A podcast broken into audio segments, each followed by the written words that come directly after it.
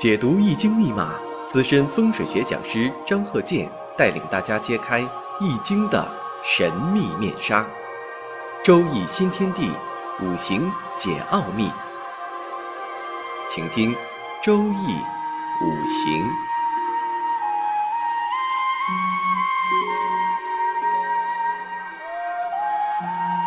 上山微电台荣誉出品。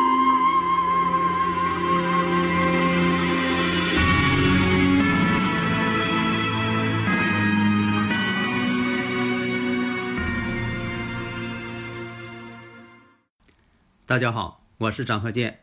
周易五行啊，下面我接着上一堂讲这个如何去判断，不用喜用的方法，直接呢看某一个五行的出现，短平快的方法嘛，迅速入局。下面呢看这个五行丁巳、丁未、乙酉、辛巳。首先我们看一下这个日上啊，这个乙木啊特别弱，弱极的时候，那就是越弱越好。重格嘛，有这么一个判断理论嘛。那这个呢，我讲这堂呢是，如果是喜用在这方面出现了，哎，也是要从事这方面行业的这么一个判断方法。所以我讲呢，喜用很重要，但是呢，不能为喜用而喜用。那这是我的一个方针，你也不能说偏废，你说这就是喜用，要不就是完全抛弃喜用，这都不对。那么。喜用呢？你像说跟火有关，你说这个五行当中啊，它必须得弱，弱呢就要泄它啊。一个是火，一个是土，土呢是它财星，有的时候财星到了，它一样去求财。财星到了，你像这个就有一种欲望，想要挣钱。在这个呃财星没到或者是没有感应的时候啊，这个人呢对挣钱呢不是说的特别的这么样这个呃情绪激动。啊，但是呢，到这个财星到的时候，也特别的想求财，总觉得啊，挣这个工资不行，总给别人打工啊不行，要求变，啊，这种想法就来了。那有的朋友说了，那谁不想挣钱呢？哎，这个它跟欲望有一定关系，是都想去求这财，财是养命之源，都想去做，关键是呢，把握住行动的方向。那么呢，我们看一下火都有什么。像这个火力、热能、光学、照明、油类，像这个食用油啊、塑料橡胶啊、石油啊、轮胎呀、橡胶啊、树脂啊、电力呀、电信呐、网络呀、信息呀、电火呀，哎，这都属于这个电。啊，都属于火，不要认为这个说的这个呃火就是火，跟电没关系啊，电就是火，它就是能源、能量，把它理解为能量，你就知道了。那现在有好多人呢，对这方面他分不清化学的一些能量，像这个烫发、电热的东西，那其实它也跟能量有关。但是呢，你像这个美容啊，分几种，不要说的把某个事情啊，就是规定成一类。你像这个美容，它也有水的成分，你看哪个大，哪个这个分量多，还有呢，就是说开饭店，开饭店呢，你像有火啊，比如说啊烧烤，那这个火比重比较大呀，那这个你干的行业就属火。假如说不是烧烤，根本就不动火，全是凉拌，啊不动火，那这个呢就跟水有关系了。还有呢，你说这个我开个素食店啊，全是植物。那这个跟木又有关系了，所以有的时候啊，万事万物啊，它不是单一的。现在就有些人呐，这非黑即白，要不就单一的，必须得给他整一个是否是单一的，啊，不是单一的就不行。这个有很多人呢，就是为了这个辩论的面红耳赤啊。你像说以前啊，这个木匠到底属什么？有的说属木，但有的说不对，属金。为什么呢？木匠天天是刻木，拿这个奔凿斧锯锯着，天天跟他凿木头。那木匠属金，那个说属木，这家谁也说服不了谁。呃，在这个五行学当中啊，有一部分人呢，谁也说服不了谁，确实存在。这就像说这个历史，搞历史的人，有的时候也是谁也说服不了谁，都是有名的专家搞历史的。他说这么的，这个那个说那么的。啊，因为什么呢？他研究的当事人，那已经是去世几千年了。这个当事人呢，不可能说的再坐起来，说的来证明谁说的对，就等于说什么呢？你不能让这个秦始皇站起来说的判断，到底甲乙双方谁说他的说的对，他没法去证明了，所以就造成了谁也说服不了谁。那怎么办？那就就用事实来说话，证明一下吧。你像这个五行，刚才说了，丁巳、丁未、乙酉、辛巳，这个呢判断，这个人呢就是做这个与火有关系的行业，还有与土有关系的行业，那完全正确。因为什么呢？他这是子承父业，就是做这个与这个呃化工啊、电力呀、橡胶啊，跟这方面就有一定关系。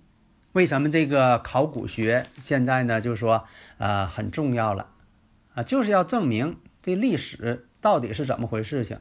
你不能说的这个总是以古人的这个书、历史书作为蓝本呢，所以它也有这个校正历史的作用，补充历史的作用，而且呢，把这个多方争论最后尘埃落定。因为什么呢？好几个人他说他的对，那个说他的对，到底谁对？好。以考古学为证据，弘扬我们的民族文化，增加民族的自信心，指导未来的发展，这就是考古学、历史学相辅相成嘛，用事实来说话嘛。如果说这个五行你要判断婚姻感情，那四柱全阴；如果要是女士的话，像这个五行呢，四柱全阴，全阴全阳嘛。因为什么呢？缺少另一半，大自然呢就是阴阳。有阴就有阳，你不能是单一的。如果说你要判断他婚姻呢，这婚姻呢孤独，为什么呢？全是阴性的五行啊，况且呢食神还多，食神多了为伤官。那么时上呢有一个偏官其上，哎，这都是不好的现象。但是假如说不论婚姻，就论事业，那这个人呢两个食神，所以先期他年轻的时候是为这个家里人呢推销，有食神的人嘛，善于推销。做这个推销工作，后来呢，就是要这个继承自己家族的产业。因为什么呢？不可能一开始就继承，因为你都不会，你得从基层做起。又有这个偏官星，能力也够。因为什么呢？这个偏官星虽然说在时上制作结角、制作巳火，但是呢，在日上呢有酉金强根，这七煞代表能力。食神两个食神，食神在以前呢就是。呃，吃的意思。现在广义来讲呢，语言的表达、艺术性的东西，啊，都跟食神有关。这样呢，这个偏官还有食神都具备了聪明伶俐之人，学什么快？现在呢，有很多孩子啊，出生呢就是富二代，长辈呢有产业，呃，长辈也希望呢他能继承产业，结果呢扶不起来的阿斗，扶不起来的井绳。烂泥不上墙，那他就不行啊！他就知道一天这个享福，那什么也不会做，富不过三代。这样来讲呢，现在多数都是这样。对孩子这个教育，另一个什么呢，并不单纯的教育，也有可能啊，这个孩子的五行啊，他就不适合做这个产业，他不会干，没这个能力啊。你像这个以前有这个新闻报道嘛，这个他母亲要把这个产业。这个大公司交给他孩子，结果他孩子呢，呃，不会，哎呀，上火呀，不会干呢。假如说人家是有能力的孩子，恨不得你赶紧这个长辈把权力交给他，他大显身手。但是有的人就不行啊。那么长辈呢，就是硬性的把这公司要交给他，啊，长辈说的到这个外边去旅游，然后呢，把这个事务都交给他，结果他是不知所措呀。所以啊，有的时候啊，这个不可能十全十美。假如说你有能力，就希望啊，如果是自己的长辈家族有产业，你一定干得很好，是吧？你你也这么想过，但是就没有。但是有的人天生就有，结果呢，他不愿意干。那么这个五行他具备不具备呀？具备。为什么呢？有食神，有偏官七煞，真就适合当老板了。而且呢，他还愿意呢，在这个基层啊做起，能吃苦，啊，有这个食神。啊，食神伤官嘛，对外呀，啊，外交啊，推销啊，啊，这个呢，他确实干得来。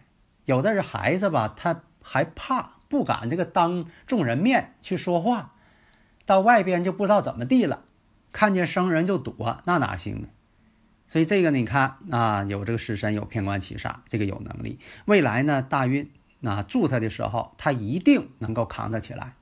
但是他能不能挣钱呢？关键是以盈利呀。你要这个产业，你做什么不以盈利为目的吗？那不是说的，你说我办个慈善的这么一个机构，它不是。当然，你办慈善也那是非常好了。那现在来讲，你看他这五行呢，缺少一个很好的财星透出。那这也是未来求财的一个隐患，所以有的人呢有能力，真就挺行的，但是呢，就是这个财运不济，没有办法，讲究这个天时地利人和呀。好的，谢谢大家。